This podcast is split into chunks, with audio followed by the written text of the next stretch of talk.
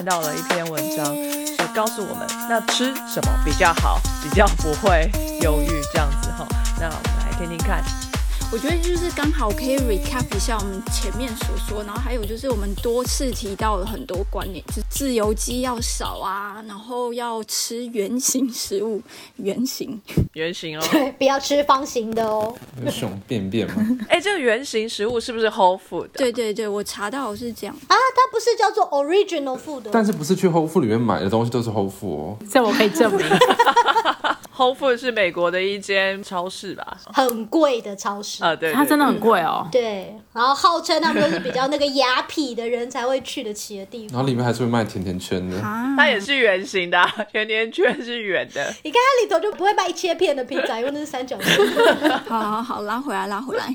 我其实在找资料过程中，我看到二零一七有一篇论文，它提供了预防忧郁的食物的指南。他有提到说，传统的饮食像是地中海饮食，诶，日本的饮食跟北欧，他好像讲挪威，我就想说他们的饮食是什么？鱼比较多吧？发酵的鱼就很难吃吧？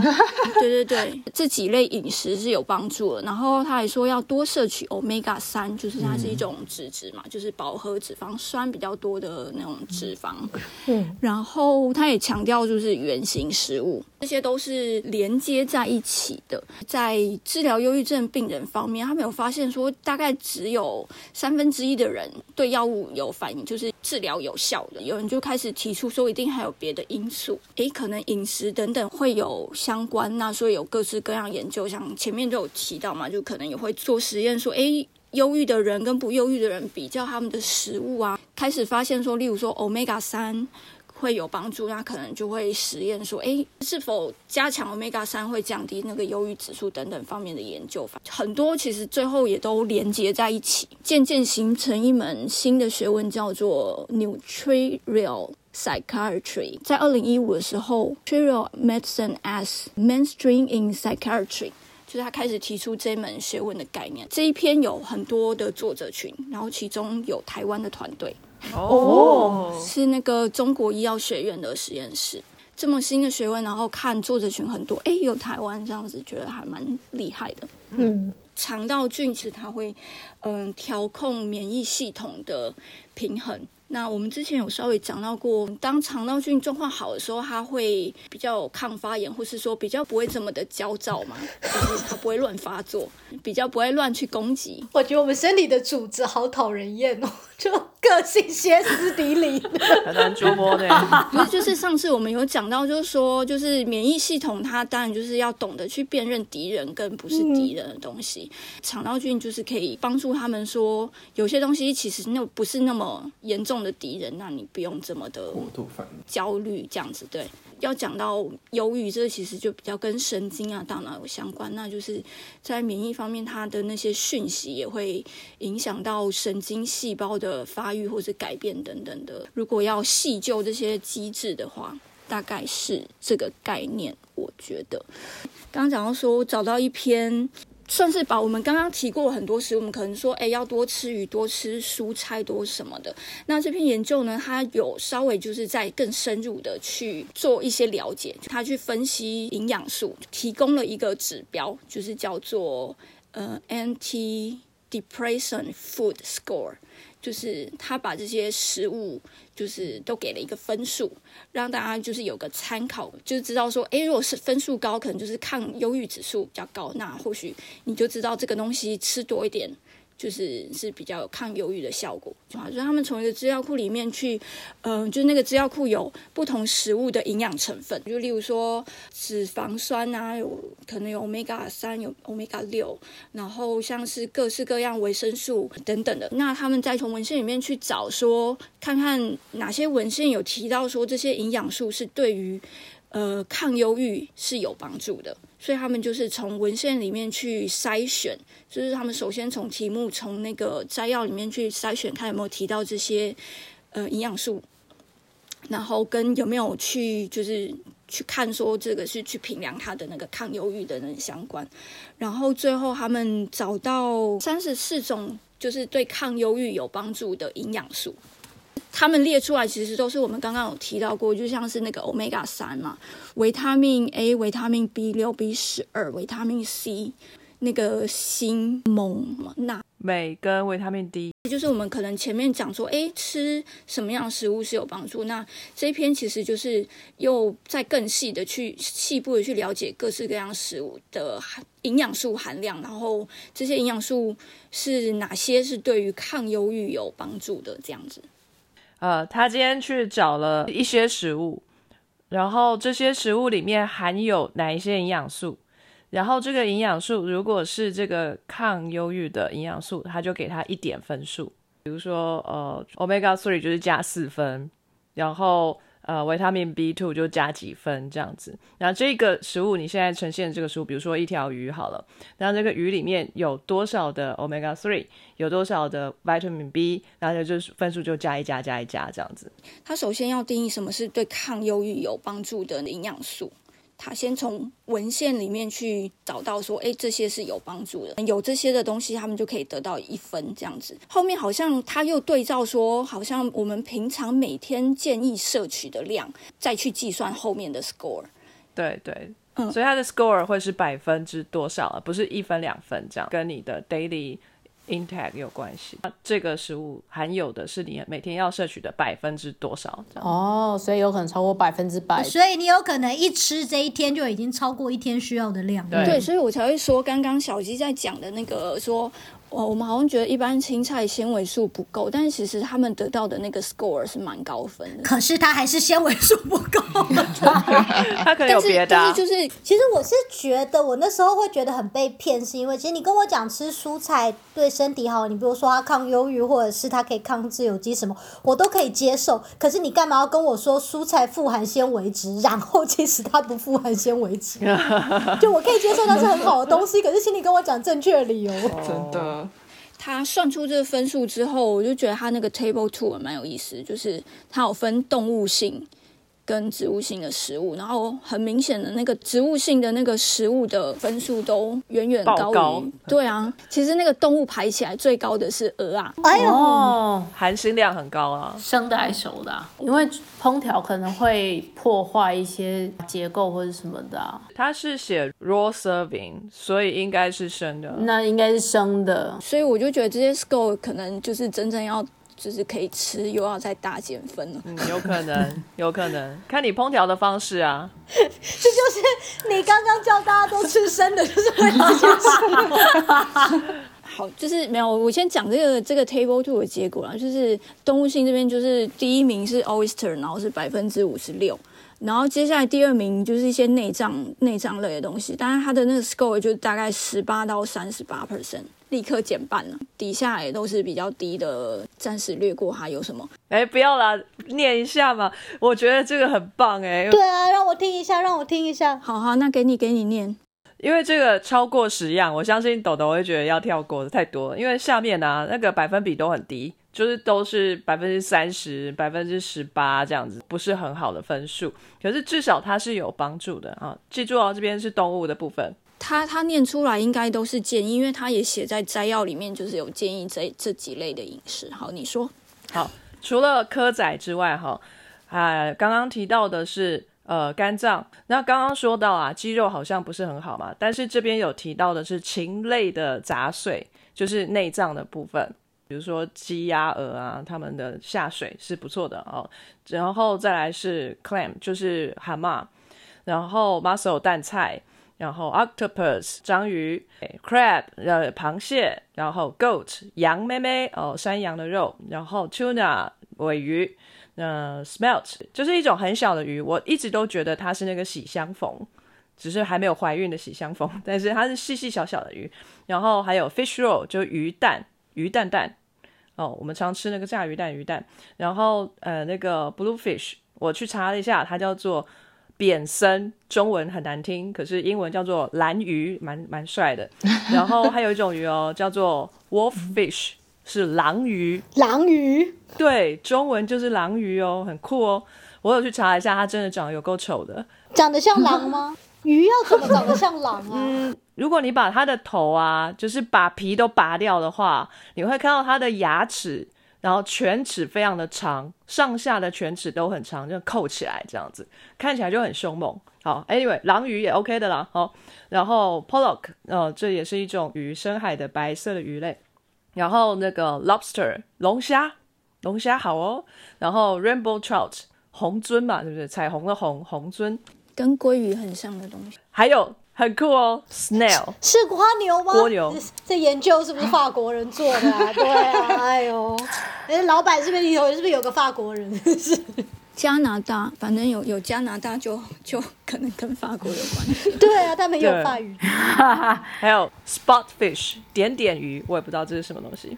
加拿大的鱼类都很奇怪。可是他们拿的 database 是 USDA，是美国的 database，所以我也不知道。可能是纬度比较高嘛。哦、a n y w a y 然后这个 salmon 是这个，鲑鱼。我一直在想三文鱼，我是中国人，我老。哦，我的天哪然后 herring 鲱鱼啊，对不对？鲱鱼 herring 不是英国王子的名字吗？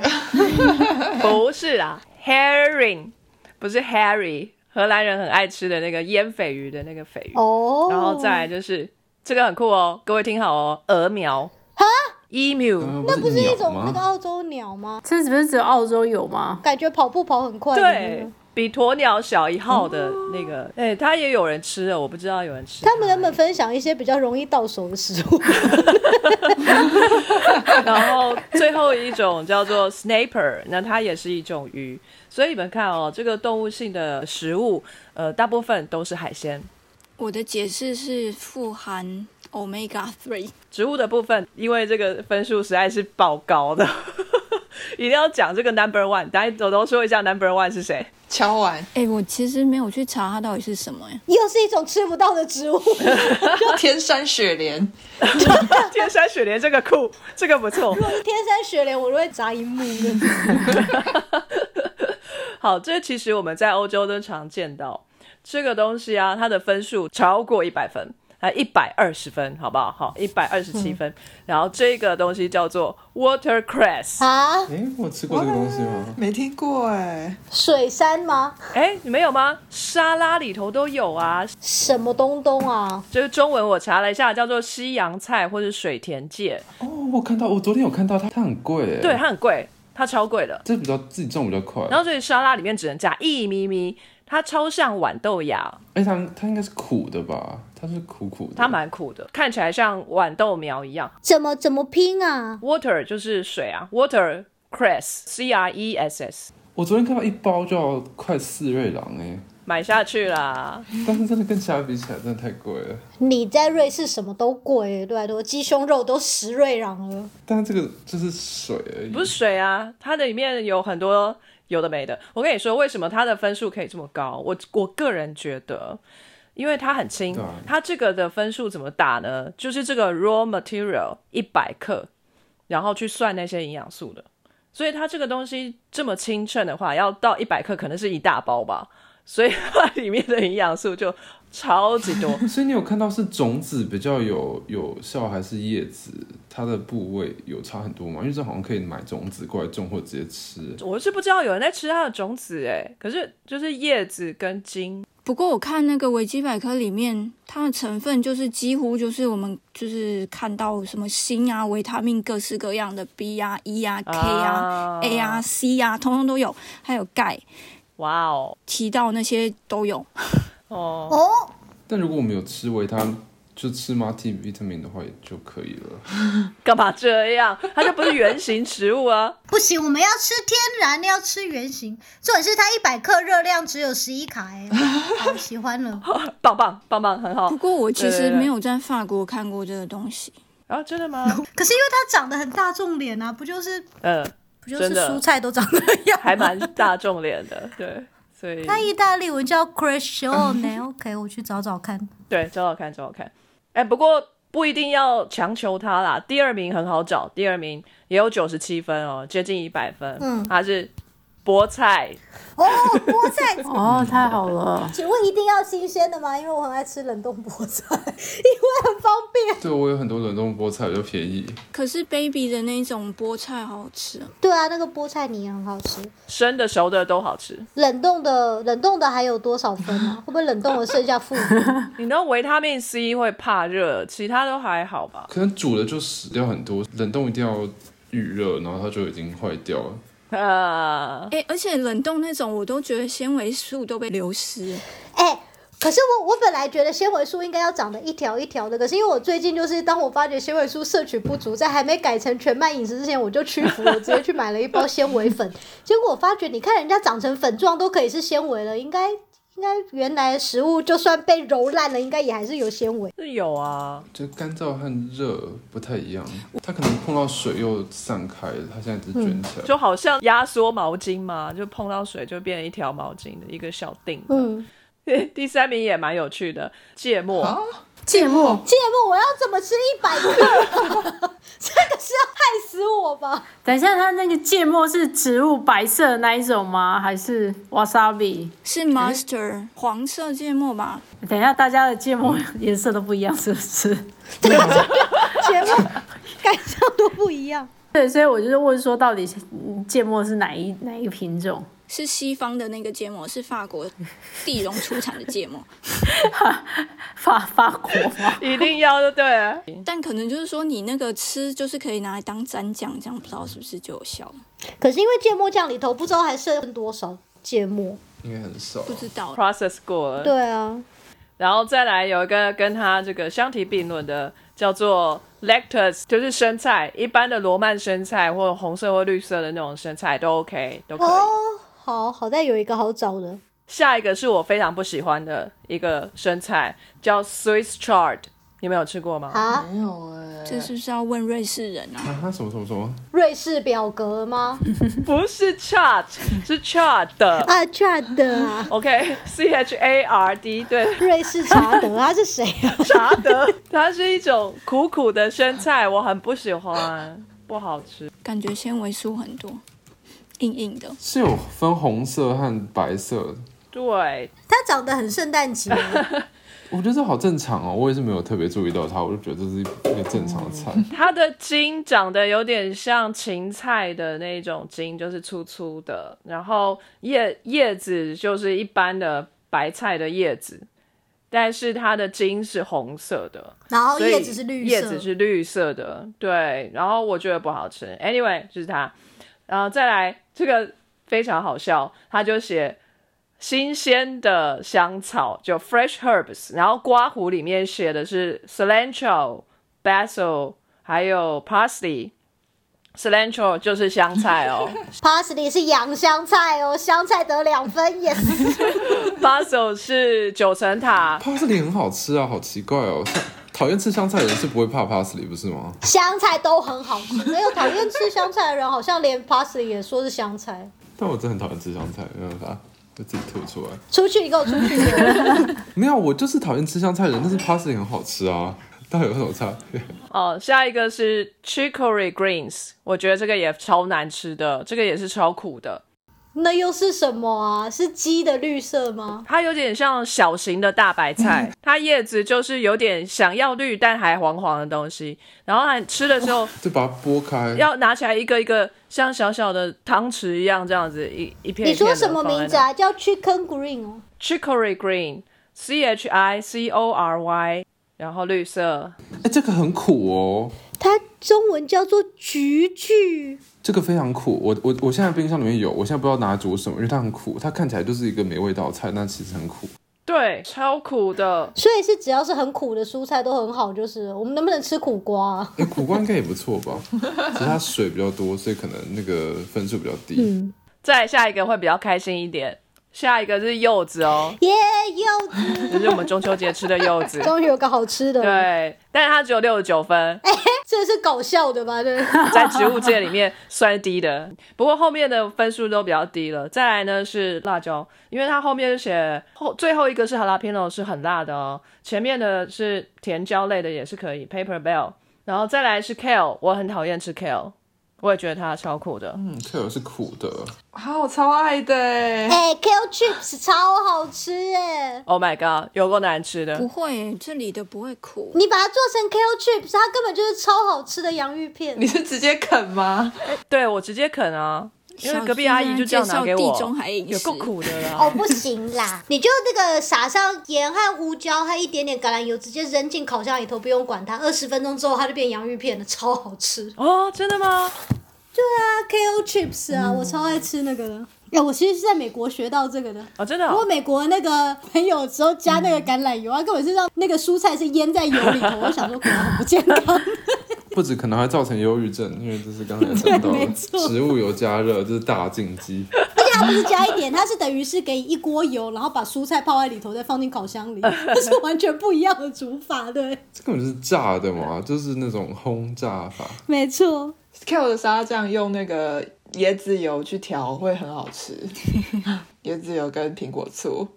哦，我你讲到我两样都是我讨厌吃的东西，我既讨厌 kale 又讨厌椰子。什么？哦，这个我绝对不会吃。好吧，来，忧郁症高危险族群啊！再下一个是很常见的叫南瓜，哦，南瓜哦我喜欢，长得又可爱。我也爱。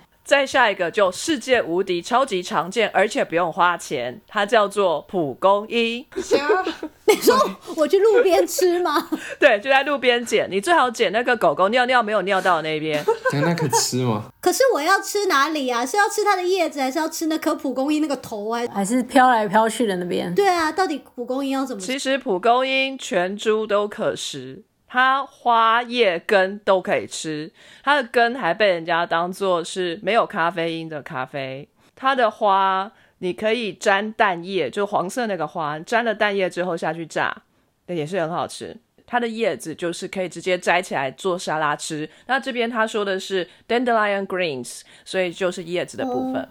因为我现在在想说，它那个头还很难吃到，那个会飘走的地方，因为你如果靠近的太快，产生了那个风，它就飘你 的光了。食物飞走它就不要对。那个有点难收集。对，再来是花椰菜，哎，很常见啦。然后 是青花菜还是红白花菜？白的、绿的都可以。然后大头菜，哦，赞！大头菜到底是谁啊？大头菜很好吃哎，大头菜超好吃的。菜心，哎，不是哎，菜心跟大头菜好像不一样哦。我们家的我们家的都是用大头菜去。大头菜不是无筋吗？就是上次讲那个印加萝卜很像的东西，哎，我我也只有在台湾看过大头菜，我在国外没看过哎。有吧？我有看到过啊。大头菜德德国很多啊，美国也，我我这边有看到。我们瑞士很多，我有看到是绿色的吗？还是黄色的皮的？绿色的比较多，白色。哎，买得到就好啦，买来就来吃。然后再来是呃这个红色的那个 cabbage 包心菜，我爱吃，是沙拉里头紫色的那个对对对对对对，切细丝的那个东西。哦，那个超难吃的，哎干嘛这样真的是只要是苦的都是分数很高的。嗯，好啦，我喜欢。然后再来是有些人喜欢，有些人不喜欢的 Russell sprout，、哦还蛮喜欢的。美国用烤的，哦，那个在美国用培根煮超好吃的哎，可是我觉得我主要是在吃那个培根它啊。中文是 对啊，中文是什么啊？什么芽的？哦，对对对对，什么甘蓝，小的甘蓝，抱子甘蓝，就抱抱着孩子，抱子甘蓝。认真是这样讲。我查他的中文，结果我就随便乱打一个 Russell，然后后面有一个建议 Crow，我就打就跑出了罗素克罗。什么东西啊？再来呢，下一个是完全非常罕见的东西，你刚刚那些东西还不算罕见，只有只有几种比较常见。不是我在讲这个东西超级罕见，不然我们把这个放在最后面讲好了。天山雪莲是吧？比天山雪莲还要难，我跟你说。下面还有四样东西，一个叫做 butternut squash 哦，哦，这个也很美国很多啊。啊、其实也是南瓜的一种啊，只是长得长长的嘛。然后再来是 papaya，就是木瓜哦，right？瓜然后柠檬，哦，然后草莓，好、耶，草莓。哦耶，冰箱还有两盒。好，我们来说这个 table two 里面我最有兴趣的就是他了。我跟你讲哈，它一定很乖。哦，酷，他叫 a s r o 啦。有没有人知道他是什么？我不知道在讲什么，你刚刚是惨叫了一声吗？这是人名吗？哎，真的看起来蛮像一个人名的。我觉得刚好就听到他说什么阿宋啦之类的。acerola 哦，A C E R O L A。S 罗啦，樱桃哦，哎，对，它叫做针叶樱桃，它还蛮酷的哦。它长得其实就是跟樱桃一模模一样样，可是它不是不一样的植物，它是比较矮株。它叫它西印度樱桃。，对对，也有这样的讲法，哦，这只有某个季节才会卖的，在超市某个季节会有。真的。然后它在哪里买啊？在瑞士这边有，然后这好像山上可以直接采到。哇塞印象中这样。哇，心情不好就上山去采樱桃。以前有一个化妆品牌叫做山上上山采药，是不是？我记得它有出过西印度樱桃化妆水，我好像还有买过哎、哦，酷酷酷！所以我没吃过它，但是我把它抹在脸上，这样对，好像只有夏天有而已，这只有夏天才吃得到的东西。在台湾真的是绝对买不到这个东西生鲜的来吃哈，就是比比天山雪莲还要更难。大家找 V 边团购啊，V 边是是瑞士超市什么都有。对啊，为什么明明就是瑞士超市很少选项，我们大家都在一直抱怨，结果没想到就突然发现很多健康食品，只是比较贵买不起而已。我觉得你们国国家是帮你们选过，把最难吃、最健康的东西都卖到你们超市去。对对，因为我们不挑食啊。结果是那个超超抗忧郁、超幸福真。的耶真的，对我们我们不是超幸福国家。好，先先讲。没有，我觉得可能就是因为你们不幸福，他很怕你们忧郁，所以干脆强迫你们吃很难吃的抗忧郁。给你们很多。解药，对，就跟美国一样，把你们弄忧郁，再把你们治好，再把弄忧郁，再把你治好。对，我们是靠食物来治忧郁。你们对对对对对对，好，这个西印度樱桃，它的维他命 C 含量非常非常非常的高，但是还不是最高的。他说这个西印度樱桃的维他命含量几乎跟另外一种东西一样，就是它还不及那个东西。那个是什么东西呢？维他命不是维他命，原型原型食物，好不好？B 边你不要这样，我们都在讲原型食物。哎，刚才我讲的什么？你说维他命不是吗？哦，对，我刚才对对对，你一直在建议那个小不隆咚的椭圆形的食物，我说 tablet 我们要圆形，拒绝椭圆形。圆形的维他命 C。哎，烦死了！好，总之呢，这个东西叫做卡姆卡姆，卡姆卡姆的维他命 C 含量更高。什么是卡姆卡姆？感觉很像 Keroro 里头会出现的东西。卡姆姆就是在那个南美洲的东西啊，名字都会这么可爱，就会叫做卡姆卡姆之类的，嗯，非洲也是很奇怪。对啊对对，哎，这个我不确定有没有吃过。很有趣。它也是在南美洲会会产的，然后它长得就像是羊大便一样，一颗一颗。你干嘛这样讲它？它照片看起来还蛮可爱的，好像桃子哦。它的维他命 C 含量非常非常非常非常的高。然后这个 Table Two 我就介绍到这里啦，好，还给豆豆。没有，就是我觉得是 Table Two 就很神奇，然后就是刚好把它切在，就是它列的这些植物几乎都高于动物这一排的。所以吃植物、吃蔬菜水果很重要，抗忧郁。对啊，好，谢谢豆豆。再来 CS，他很努力的帮我们找一些资料，来我们听听看他的结果怎么样。V 边已经有提到，应该要稍微避免一下食物。你后来豆豆这边有提到，可以多吃一些的食物。有些食物就是个两面刃，就像我们这几次一直都会提到酒精。到底喝酒好不好这件事情，当然还有另外一种食物或者说成分跟酒精这种双面刃其实很像的，那也就是我今天要呃分享的，就是咖啡。呃，更精确来说，其实是咖啡因。在一开始广泛的搜寻资料的时候，我就打 happy 或者是 mood 跟呃 food 这些很很广泛的字眼去去找，那我就会看到很容易就会跳出来说，哎，有比如说十种食物是让你心情开心的，或者是二十种食物是让你心情开心的这种食物名单，咖啡都会被列在里面。几乎很多人每一天都会喝喝到咖啡，所以我就想说，那不然我来找一下咖啡好了。然后谁知道这好像是个 死胡同一样的，在很 general 的文章都会提到说，诶，咖啡可以让人心情变好，同时也就会提到有些人喝咖啡之后会有一些不是这么正面的呃作用出现，比如说这些人反倒会有一些心悸。或者是其实他就会变成有点忧郁的状况啊，等等。有趣的就是，不管是心情变好，或者是心情变得没有这么好，那个机制是大家现在还在讨论，就是大家好像已经有观察到这个现象，可是，在实验上面要怎么去探讨咖啡为什么会让心情变好，或者咖啡为什么会让心情变不好，是没有一个明确的答案出现的，所以很难很难给大家一个比较深入的报告这样。不过我的确在美国心理学会 American Psychological Association 上面有看到一篇。他们就是有在讲咖啡这个部分的。刚刚我提过，咖啡是个两面刃，所以也就是跟你喝的量有关系。呃，咖啡因存在，就是当然咖啡里面就有很多嘛。那包括在比如说巧克力，或者是可可，或者可乐、茶这些东西里面都有咖啡因。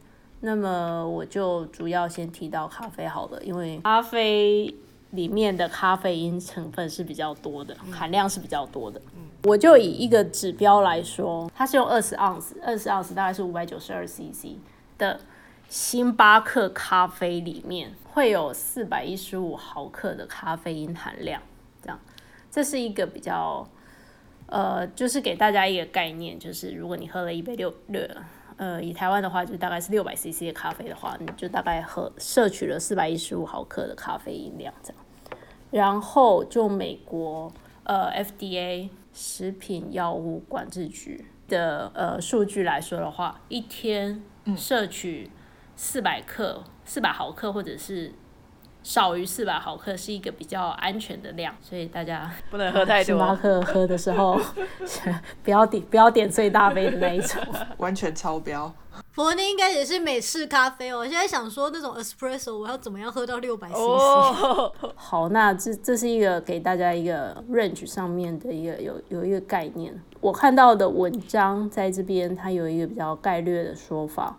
有一个研究，它就是用呃花了大概二十五年的时间，然后追踪了五万多位女性，就发现到说，哎，一天如果喝至少四杯咖啡的话。四杯咖啡其实有点多，大概有二十 percent 的人会减少他们忧郁的状况，可是他们比较的对象其实是完全都不喝咖啡的人，或者只喝一点点咖啡的人。针对女性来说，这样，所以大家有个参考就好。我个人的解读是，咖啡因会很直接作用在脑袋里面，那也就会影响到呃压力荷尔蒙。那女生本身，因为我们有周期的关系，所以在荷尔蒙的敏感度上面会比较高，这是我个人的解读。等于说体质的不同，其实还是会有差异的。然后还有另外一个研究是做在四万多个男生身上，然后如果一天喝两到三杯咖啡的话，它降低了五十 percent 的自杀率。我刚刚以为是降低五十 percent 的智商，哦，智商 percent 哦，是自杀失败。我想说哇，好可怕！没有没有没有，自杀率。简单来说，如果你一天摄取一些咖啡因的话，对你的心情上面的确有一些帮助。可是比较安全的范围，大概就是一天摄取少于四百毫克的量。那也就是如果你超过这个量的话，呃，整体。会把你导向负面的状况，比如说就会去 induce 你的焦虑状况，或者甚至是有些人开始生理上面就会有不舒服的状况，甚至会头痛等等。最特别的就是在 DSM 第五版，这个是精神科医师在诊断患者有没有呃精神疾病或者说症状或者说程度的一个手册，它已经有出现一个词 coffee intoxication，是要解毒吗？还是中毒？对，类似咖啡因中毒，或者说成瘾派，因为太多人每天都要摄取很多的咖啡。你有没有觉得你自己被表到？我吗？可是我一天大概就喝两三杯啊。那你成瘾了吗？对啊，而且你的一杯是多大杯呢？还好哎，三百 CC 左右。可是其实，呃，我我加的量都比较多，所以，所以我也不晓得我一天到底喝了多少。嗯，其实我没有很懂咖啡，但是是不是其实泡一杯美式也等于一杯意式？不会，我记得他们好像说意式还比较少，因为它那个蒸汽冲过咖啡时间比较短。嗯，意式的确，它就算是 espresso，它的那个咖啡因量都没有到美式这么多。对，因为美式是慢慢的这样萃取，所以它咖啡因含量比较高。哦，所以你要算残留萃取残留。嗯，然后它又会给你一大杯，所以加速你的成瘾。我觉得有一个很特别的点，就是当大家在探讨咖啡因跟成瘾类似这种相关的时候，我很少看到意式咖啡被列在里面。因为就比较小，所以要达到那个量也对比较难。那可能是喝意式的人都没有这个烦恼吧？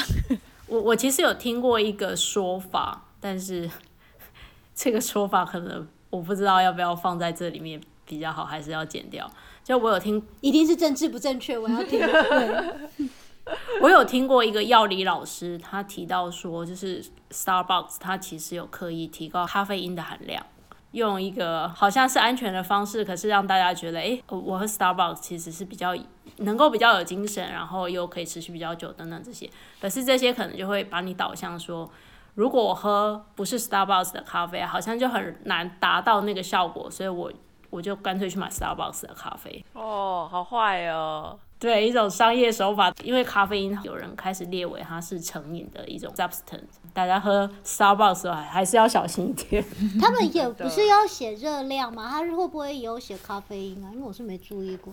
目前我看的几个国家，只有台湾政府有规定说一定要把咖啡因含量列出来，可是美国这边我几乎没有看到有什么标识，德国也没有。其实 Starbucks 的 App 上面看得到咖啡因含量，只是它非常的奸诈，因为你要把那个 nutrition information 的那个箭头点下去，然后它就是列在比较后面，列在最后一项。天啊，感觉欲盖弥彰，呢，就是不想让人家看到。此地无银三百两。是大家在摄取咖啡因上面还是要稍微小心一点，就是避免自己把自己导向一个高剂量的状态。为什么大家后来会发现，你必须要喝更多的咖啡才有办法把精神再次提起来？是因为人体会对咖啡因有一个耐受性，所以一开始你只需要可能一天一杯就够了，渐渐就发现一天一杯不够，需要到两杯这种状况，所以。呃，大家也是可以稍微留意一下自己饮用咖啡或者说饮用咖啡因饮品的状况，就包括茶或者是一些 energy drink，他们都会有咖啡因在里面。那就是稍微留意一下自己摄取的咖啡因量。过量的话，不止生理上面会有影响，其实也会造成一些情绪上面的波动、焦虑啊等等这些的状况。因为这些就会影响到你的注意力，注意力不好的话，其实你执行力就会不好，所以就会比较导把你的生活导向一个负向循环里面。好，那谢谢 CS。所以咖啡到底是好是坏，要见仁见智，而且也要看饮用的量嘛，对不对？然后记得那个 Starbucks 的 App 哈，要按下去，要记得耐心的拉到最后一项去看，这样子。没错好，他找了这个咖啡因，想要知道这个是对抗忧郁是好是坏，结果就是什么都没找到的感觉。对啊，就是这样啊。好可怜的 CS。可是然后就是想说，哎，这个搞不好就是一个实验题目的蓝海。但我我觉得是这样，咖啡因已经太太广泛深入大家生活里面。你现在有一个很突破性，告诉大家说这是好的或者是不好的这种很绝对的答案，科学家会承受很大的压力。哦，你就是挡人财路的感觉。对，那我们的新朋友阿冷为我们准备了什么呢？我走的方向跟大家有一点不不太一样，因为我我是做应用科学的嘛。因为你是新来的，哎，对，我是新来的，所以根本搞不清楚状况。不会啊，这样比较丰富。然后，因为我也不是做 nutrition 或者是 basic science 这方面的人，所以我找的方向是 comfort food。嗯，因为忧郁症它是需要诊断的东西嘛，可是每个人都会有忧郁的状态，然后并不是当你陷入那个忧郁的状态就是忧郁症了。所以我想的方向是，那到底是什么样的食物是让我们可以脱离那种忧郁状态呢？然后我用的词是 comfort food 这个词，comfort food 这个词，我在找的过程中才发现，其实这个在台湾或者是呃呃亚洲文化，其实这个词是比较少见的。然后所以我分享的我要分享的是一篇 Comfort Food 的 review，然后它其实也写的非常粗浅，所以就跟大家讲一下说 Comfort Food 的定义是什么，然后它是怎么发展起来，大家也可以想想自己的 Comfort Food 是什么。根据这篇 review，Comfort Food 这个概念是一九六六年到一九七零年这个时候才慢慢有这个词出现。顾名思义，它的定义其实就是你吃了会让你很 comfortable，会让你很 happy 的食物。然后这个在呃至少在美美国这边指的就是呃很长都是一些高热量啊、高糖、高盐，所以是刚刚大家就 suggest 你不要吃的食物。像我们这边的呃这这类型的应用科学它。常呃的 methodology 很常是用 survey 嘛，调查去问说，哎，你吃完前后你心情感觉怎么样？这篇非常的偏美国中心思维的这种研究，他们就说百分之八十 percent 的美国人吃了 comfort food，我就觉得很开心。那他就是这篇 review 再继续去看说，哎，那仔细说，你说 comfort food 到底是什么东西呢？他们也有一个 list，我觉得这个跟他们调查年代有差别，他们是说 chicken soup 鸡汤。对，像美式鸡汤，他们就是加通心粉啊那一种，对对对，呃，生病的时候喝的。然后呃，还有冰淇淋啊、洋芋片、披萨、pasta，然后就是汉堡啊，好棒哦！就所有阿当哥叫我们不要吃的食物，全部都搞。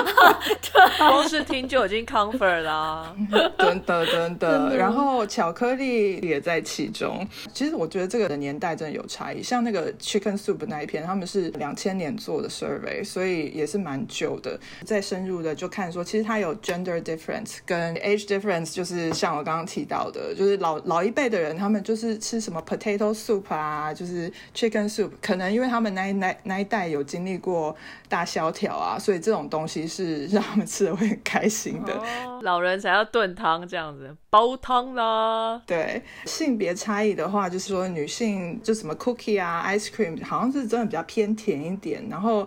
男生就是比较多的人会喜欢吃肉啊，比较咸食这样。但是当然啦，这些研究就是 survey 研究，然后我也没有去回头去看那些 reference，所以它的证据等级到底多高，大家就是参考看看就好了。但是它有稍微点到一些机制，我觉得跟今天讲的东西都非常相关。比如说，到底为什么 comfort food 会有用？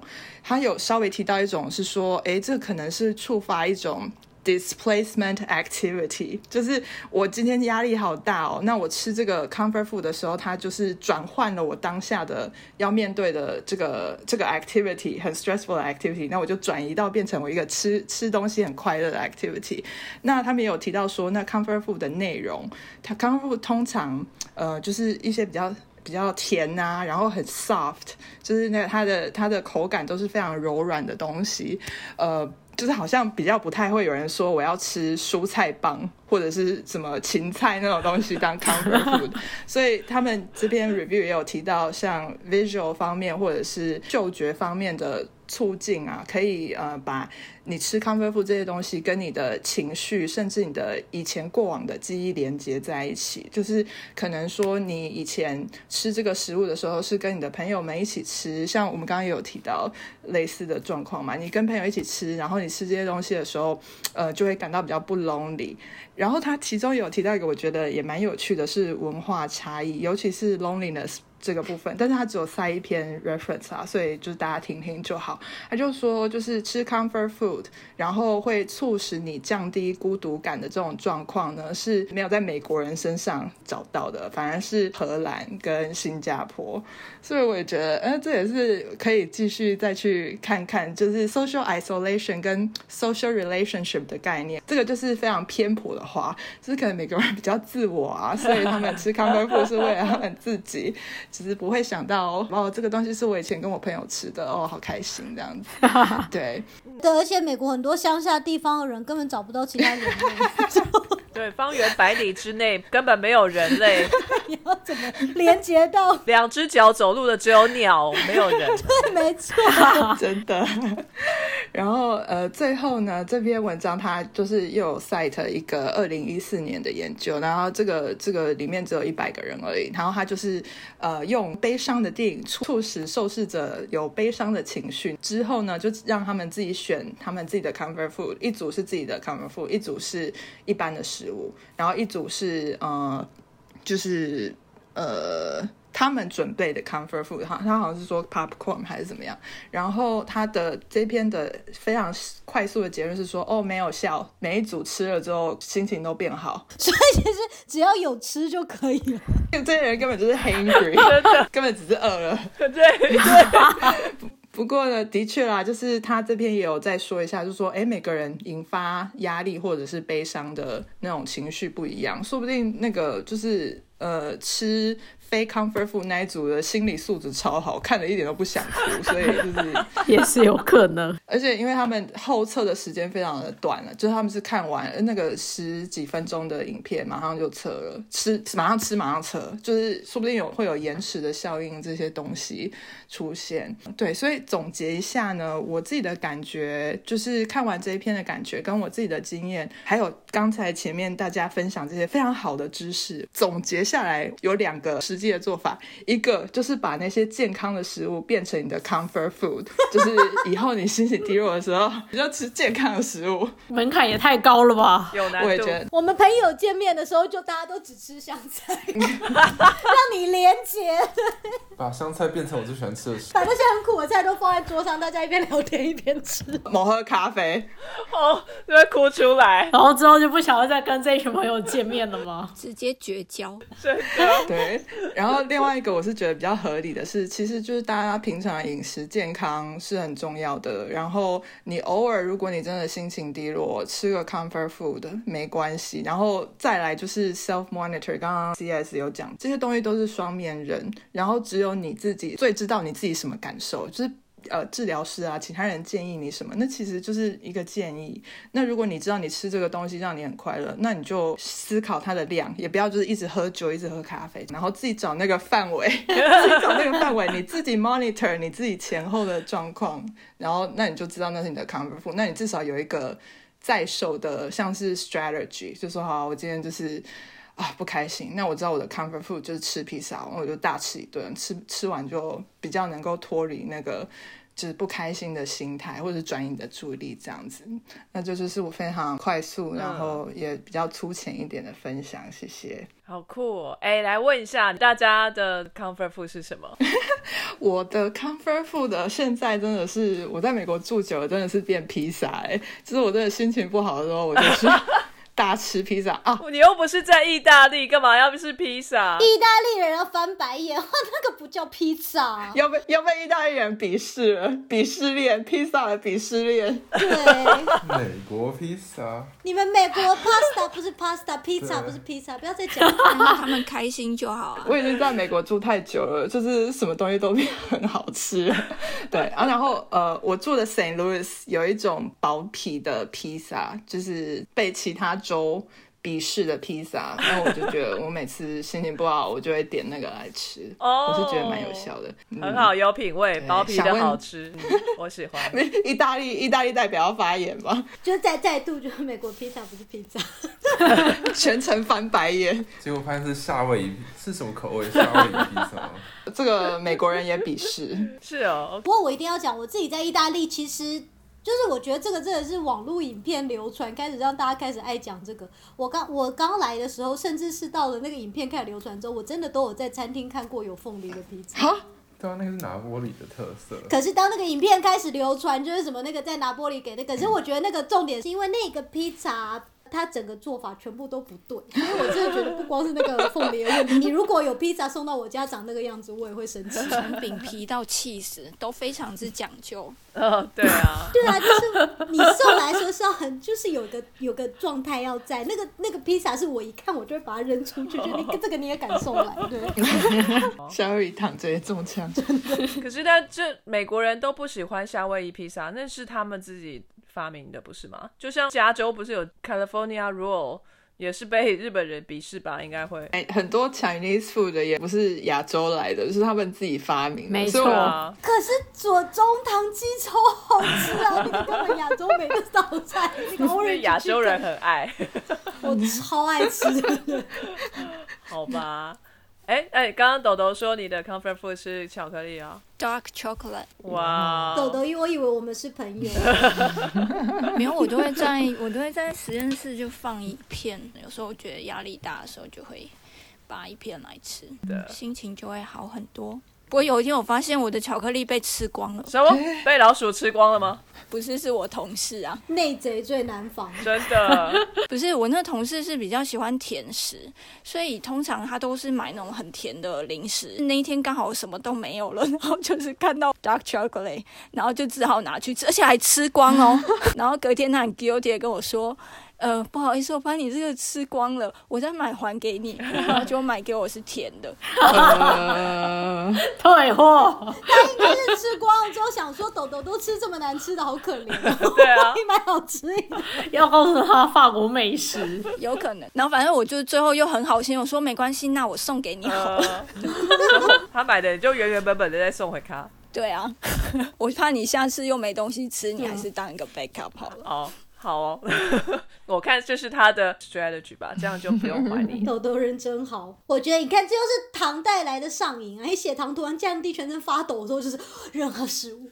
那 CS 呢？你这一天到晚被阿当哥刁的那个 KFC，因为我在德国，我觉得太久了，就是食物都没什么好吃的，所以对我来说，真的会让我觉得开心的食物，应该是我出了德语区，然后进到法语区或是意大利的时候，疯狂买那边的食物带回家。什么都好，这样都给我来一点。我会常买的，应该就是回家还可以放一阵子，所以就是面包或者是 chips。哦，然后我不知道为什么德国人能接受食物的口味就是那几样，所以十家公司都做 chips，他们出的口味都是一样的，我就非常困扰，因为我觉得就是不好吃，然后你十家还要出一样东西 没，有选择。所以我就我就去法国的时候，因为法国有那个家乐福。非常好买然。后意大利也有一些超市特别选，就是我在德国没有看过的那个口味，我真的觉得家乐福东西 CP 值很高，就是没错，它可以不用很贵，然后它它的那个品质已经有一个基本了。对，就是呃，各位听众，我们讲的是法国家乐福，台湾可能也不错，我不知道，我是很久没去台湾家乐福，所以我也没有什么。品牌如果是家乐福自己的品牌，应该也不可能卖到台湾就故意品质很烂。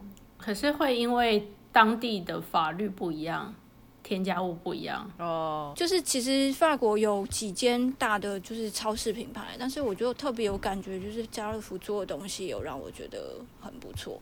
是有叶配吗？豆豆，你收多少？偷偷告诉你，豆豆要帮我们找干妈了吗？捐出来。哦哎、小鸡呢？你的 comfort 可 food 可是我觉得只要是美食都是 comfort food 的啊、只要好吃的都可以。对啊，重点是要好吃，嗯，好吃的红萝卜要不要？也可以。它如果真的很好吃的话，对应该会好取得吧，要不然只会 craving 会很痛苦。对，因为我觉得要看心情，就是有时候那一天就是想要吃什么，想的想的不一样。每天的 comfort food 都不一样。鸡尾酒可以算吗？鸡尾酒当然算啊，就炸鸡也算啊，薯条也算啊，薯片也算啊，什么都算。就是 这只重点是好吃。我觉得就是如果是想说我要吃炸鸡，就吃到很难吃的炸鸡，还是会生气。这倒是真的。而且我觉得想吃 comfort food 的时候心情就不好，如果那个炸鸡再很难吃，就会激发起无可救药的愤怒，就是我要去把这间店炸了。那 V 边呢？我的话其实也是蛮多，但是我蛮喜欢就是在办公室放这个综合坚果加巧克力，这是我最喜欢吃的东西。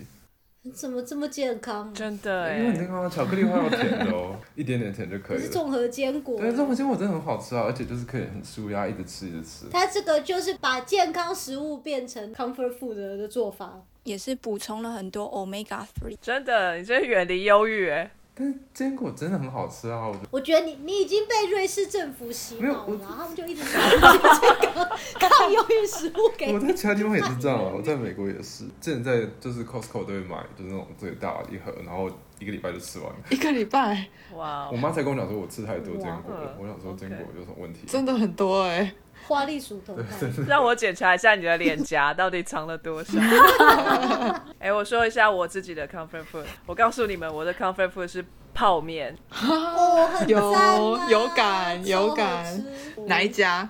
随便哪一家，我跟你讲，台湾的泡面就好，只要是台湾的都可以。哦，对，哦，都超好吃。对，之前在英国也是生活很久，所以跟在德国待的人一样，就是觉得 生无可恋。但泡面一碗就觉得啊，人生又彩色了起来，这样子。哎，那你要不要讲一下巧克力？Comfort Food 的那个排名，巧克力蛮前面的。哦，真的吗？六十 percent。我们这边六个人里头有两个了。好啊，当然我们是要讲一下巧克力啦。哦，那我这边有找到一篇文章，有一点是想要破除这个迷信，好，就到底巧克力有没有效？好，之前有很多的研究，有的说有效，有的说没效。目前为止呢，就是忧郁这件事情，已经让这整个世界有三亿多人吧，就陷入这个 disable 的这个状态。当你很忧郁的时候，你什么都不能做，你就失去生产力，这个叫做就是失能的状态。然后这特别会影响到十五到四十四岁的这个年龄阶层。我这不懂为什么四十四岁之后就不会了，是不是四十四岁就 之后就不是生产力了，我就退休了，是不是？你就不 care 了。然后，因为你人生豁达了，就不忧不忧郁了对，我就快要踏出这个危险的阶段，我觉得开心。啊！你快要豁达了。需要这样吗？巧克力这件事情啊，就经常的被大家提起。可是刚刚我们看到植物性的、动物性的食物，我都没有列到巧克力，所以很奇怪。我所以我去特别找了一篇这个文章，之前有很多的研究，可能规模都没有这么大，就是几几十个人呐、哦，几百个人呐、哈、最多他看到的是九百三十一个哦成人啊、来去做一个实验，诶，结果发现诶，好像没有什么特别大的效应，这个巧克力的部分。另外，性别的确也是有发现说有一些些的不一样，所以有一些文章、有一些研究，他们就真的是针对女性，他们说这些是因为性别气质的不同，所以女性可能是特别爱吃甜食啊，或者是呃巧克力对女性特别的有效。我在翻白眼。哎、好哦，我就说你是男性，你不要吵。好，好，那呃，他们去调查了三百六十二位女性呢，呃，去发现说，哎，的确有一点点的效用。这个有时候说有效，有时候说没效，这到底怎么一回事？呃，至于这个机制方面，也有人做过了。曾经有这样的一个研究，他们认为说，呃，巧克力里面有一个成分叫做类黄酮 （flavonoids），它有抗氧化的这个功能。然后像刚刚豆豆说的，它抗发炎。然后在这个神经的部分，我这个我就不太懂了哈。之前呃，CS 有跟我们讲过 episodic memory 情境记忆，跟另外一个啊、cognitive decline 是什么？认知衰弱吗？对，它会影响到认知之后，其实比较终端的影响就是我们执行力会受到影响，就是可能你先注意力不好，或者说记忆力不好，所以导致你的 project 没有办法好好执行，这样。所以巧克力里头的类黄酮对于情境记忆跟认知方面的是有正向的影响的，它也有一个机制在背后，可是却对有些人有效，对有些人没效。有所以呢，这一个研究他做了非常大型的调查，他调查了一万三千六百二十六位美国的成人。哦，去跟他们做一个问卷调查。问卷的调查期间呢，是从二零零七年到二零一四年，哦，为期了非常长哦。一万多个人里面，他就分成这三种：不吃巧克力、吃黑巧克力跟吃非黑巧克力这三种。哈，好饶舌哦！对，真的非黑巧克力有没有？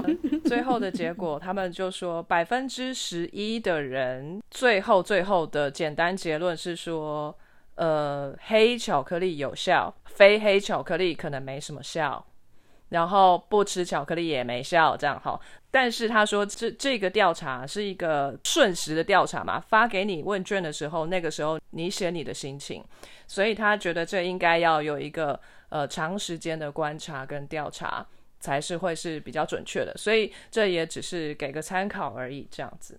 那他做这个调查，年龄层的分布非常的广，从二十岁到八十岁都有，但平均年龄大概是在四五十岁左右，因为年龄层有点高哈。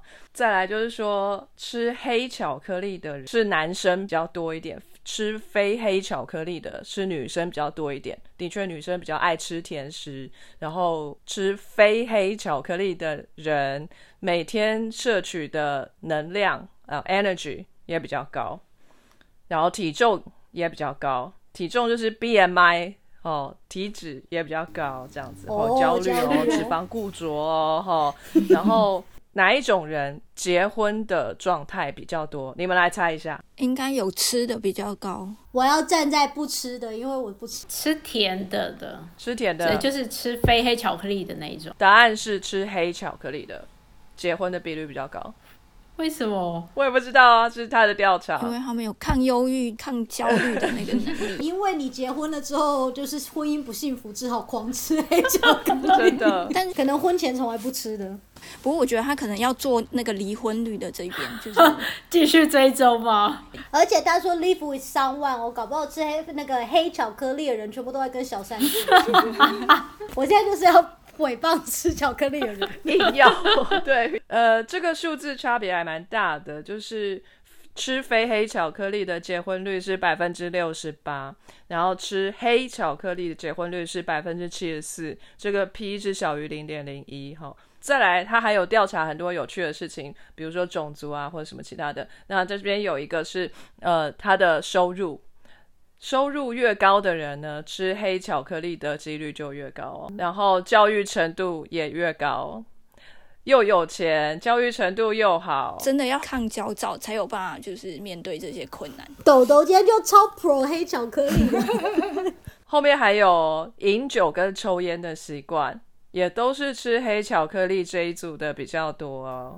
啊，比较多。对啊，比较多。所以你看，他们人生压力多大？他人生压力多到饮酒抽烟都还不够，还要吃黑巧克力。果然真的他们非常需要抗焦躁。对，其实你看，我们是在研究一群抗焦躁的人，而不是说巧克力可以抗焦躁。是这群人一直都很焦躁。没错，也比较可能是因为他们经济负担得起。对啊，黑巧克力比较贵嘛。又要能买酒，又要买巧克力，又要买，各种买。对啊然后，但是有一个很很有趣的，我不知道这该怎么解释，因为他们还有一项叫做 chronic condition，就是你有没有慢性疾病的，这个吃黑巧克力的特别高哎、我刚刚就看到一个那个诊所的那个，他就说吃巧克力可以保护心血管，降低胆固醇，降低血压，然后调节血糖，预防腹泻，抗氧化，抗忧郁。少来，意大利还不是一直说哦，喝红酒对心脏也好，对什么都好。对，所以也不知道啊，反正这是调查的结果，这不是实验哦，这只是调查哈。最重要的一点，今天我们要来看的这篇 paper 就是为了要看到忧郁的状况，对不对？有忧郁的状况，忧郁的症状，有百分之七点六的不吃巧克力的人有忧郁的状况，有百分之六点二是吃非黑巧克力的，有百分之一点五是吃黑巧克力的，所以的确吃黑巧克力的忧郁状况较少，而且较少很多。可是他们的人生比较焦虑呢。嗯，整个这个问卷设计可能也不是那么复杂，就是一个简单的问卷吧。我想，因为我也没有看到问卷本身。总之呢，这是这一个这篇文章告诉我们的一个讯息。我觉得他一定是巧克力商背后赚，就黑巧克力的公司。对，我有特别看了一下这一篇，第一作者是那个 UCL 英国的那他有讲方顶吗？哎，我看一下，要追本溯源。对啊，就是你要追的是方顶啊，是谁谁给这个钱的、啊？搞不好是那个主持人跟那个老板是有认识的。大家不要再阴谋论了。哦，我们超阴谋论的，碰到不喜欢的结果都超阴谋论。然后他的确就是描述了一个现象嘛，然后他没有讲 mechanism，他也没有跑那些 model 来归因，他只是说这个现象，可能就是他抽到的这一群人就是这样子的结果，对。但是我觉得巧克力，就是既然墙墙边刚刚已经说他的 mechanism 已经出来了嘛，那你觉得黑巧克力有助于减轻忧郁症状这件事情，你觉得是 yes or no？可以让你什么促进血清素释放比较多啊那些的？多帕明吧，感觉之前好像听过讲过。其实讨论到可可成分里面有抗发炎相关的研究也有好几篇，那这个就是会连接到忧郁这边的，就是 mechanism 的部分。而且我觉得也是因为他要喜欢吃吧，嗯就是今天会去选择黑巧克力的族群，本来就应该是喜欢黑巧克力的味道嘛。对啊，因为小小鸡如果这样来选择是没效的。对啊，因为对我来讲，巧克力就是一个像大便一样的东西，吃进去就会吐出来的。就是你如果喂我吃那个，那个心理虐待嘛？对我根本不可能去成为那个就是它要做成一个胶囊，或者变成药，让你就是吃药，但是它会让你身体好。这样对我真的就觉得它就是药，好恶心，颜色长得也像大便，闻起来也像大便。有这么夸张吗？意大利文的巧克力听起来也很像大便，我觉得发明这个字的人一定跟我一样讨厌巧克力。大便叫做卡卡，巧克力是卡卡，是不是一样？卡卡应该是比较可爱的昵称，昵称大便吗就像我们会讲什么夫妇，叫他扁扁。对便便 就是这个概念？OK，文章的部分就结束了。来，我神秘的食物。啊，还没出场。哎，你以为是什么？我以为是刚才讲的那个奇怪的樱桃，还没出场。我今天要讲的这个呢，就是其实也不神秘，大家应该都有听过。这在南美洲是非常盛行的一个东西，墨西哥常常吃的巧克力的料理，想到了没有？墨西哥巧克力，巧克力鸡腿哦，就是他们有一种料理是用巧克力做的酱，然后去卤那个鸡腿。哎，的确没错，这个东西呢，就是巧克力做的一种酱，然后它一般是淋在鸡肉上面。那这个酱的名字呢，叫做 mole，M O L E，哦，我那有吃过哎。呃，mole。呃，我在美国的时候还蛮喜欢吃的，我总觉得它很像南美洲的咖喱，它也是很多种香料加在里面。它原本是源自于墨西哥，有两个地方在抢着成为这个 Malay 的源头，一个地方叫做 Puebla，另外一个地方叫 Oaxaca，不会念西班牙语哈。好日本哦，阿米刷吗？欧阿米刷 加上萨瓦迪卡就欧阿萨瓦。Osaka。现在我们可以买到的有各种不同的口味，看起来都很像，就是一坨黑黑的酱。基本上是一些水果啊、辣椒啊、坚果、胡椒、肉桂跟孜然，然后或者有人会加南瓜子跟绿辣椒，然后就会变成有点绿色的部分。但是呢，这些都可以变动，唯一不会变的就是辣椒。所以其实巧克力它也是可以拿掉的。这个东西的来由啊，有两个版本。呃，就是说南美洲嘛，以前不是被西班牙，就欧洲啊，就是占领嘛，在他们殖民的这个年代啊，当这个欧洲要派这个大主教来到这个南美洲来的时候，呃，南美洲因为是被殖民的地方嘛，所以就戒慎恐惧，然后要拿出最好的东西来招待这个主教。那教堂里面的修女啊，就要来准备来迎接大主教，却发现说厨房里面什么也没有了，就把剩下的东西全部都搅在一起来煮一道。他就把这个辣椒啊，还有剩下的香料啊，还有放在架子上面已经一天了硬邦邦的面包也一起放进去，还有坚果啊、巧克力啊，全部都把它狗狗诶变成一锅。再把他们家后院的那唯一的一只老火鸡给宰了，就是煮一煮呢，这个酱就淋下去，然后哎，发现大主教挺爱吃的，蛮好，大主教很好真，的 就流传下来了。然后有第二个版本了，第二个版本就比较 low 一点，就是说，哎，一样是大主教要来，就厨房里的厨子呢，就哎好啊，那今天大主教要来，我们就随便煮点什么好了，然后就开始煮，煮着煮着很漫不经心的把旁边的香料罐子给打翻了，然后这些香料就全部都掉到那个煮鸡的那一锅汤里面去，结果就变成了这个 Malay。我觉得还蛮好吃的啦，我自己有买过，它在美国卖的时候都会装在一个小小很可爱的杯子里面，就像巧克力酱一样，就是挖起来就是有点很浓稠，像像巧克力酱、花生酱的感觉。你先把那个鸡腿煮熟之后，那这个酱有点化开，然后淋上去就可以了。加上南美洲的那个 brown rice 和 yellow rice 都很好吃。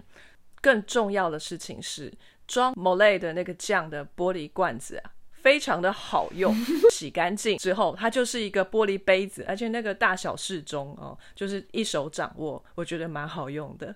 我家有好几个，等一下，这是重点吗？你都拿它来干嘛？就喝果汁什么的、啊，就也不会过量。它有点像台湾人在婚宴的时候，不是都会拿那个塑胶杯或纸杯去呃盛那个果汁吗？就差不多那个大小。所以对我来说，那个大小差不多。美国那超级大杯的果汁啊、可乐啊，我都喝不太惯，那太多了。我就喜欢小小杯的，对对对，所以我我自己觉得那个很棒。这样，你说我现在马上就在查，这个一定要打 mole sauce 哦。你如果少那个 sauce 那个字哦，M O L E，这本身是一个英文字，它是鼹鼠，对，是土拨鼠的意思。所以你不要杀了土拨鼠。我刚才想到莫尔树，就你会查到很多奇怪的东西。，anyway，反正查它是一种酱啊，特别要加一个 sauce 在后面，你才能找到我今天讲的东西。好，这就是我们今天神秘的小食物了哈。好，谢谢各位主持人今天为我们准备了这么丰富的资料。好，那希望呢大家对忧郁症能更多的一点了解，然后大家在压力这么大的现今社会生活，呃，多少也会遇遇到一点心情不好的时候。那现在我们可以知道，啊，怎么样吃一点我们喜欢的，或者是我们知道会对我们的精神状态比较好一点的食物，吃更多圆形的食物，是不是让身体更健康不过可能有问题，还是要记得看医生啊？对对对，对，不过对严重的时候还是要去看医生，然后看一个医生不喜欢，记得换一个医生。对，没错如果如果想要去戳脑袋哪个地方电击的话，记得要找专家，不可以随便乱戳哦。哦 这倒是真的。谆谆的教诲要听。好尊尊是谁？尊尊是我们下一位主持人。好冷啊，好棒哦，好喜对啊欢。，又不是阿冷要讲的吗？你怎么可以抢他的角色啊？真的，阿冷碰到对手了。没有，我觉得好开心哦。那今天就先到这边喽，谢谢大家，那跟大家说声再见。拜拜。非常感谢各位听众的收听和支持，特别要感谢各位赏杯咖啡的朋友，First Story 上的匿名赞助者，Patreon 上的一千五 Newton、Catherine 以及一番 Wang。Sky in the World 在各大 Podcast 平台上都能收听得到，Anchor、SoundOn、Spotify、Apple Podcast 都能搜寻到 Sky in the World 的节目。另外，Sky in the World 也会在脸书页面以及 Instagram 上分享科学家的八卦、科学新知，还有编辑们的日常给大家。有任何问题及意见，都可以在各大平台上留言，让我们知道。我们将竭尽全力为您寻找答案。欢迎追踪分享 Sky in the World，让更多人知道有趣的科学哦。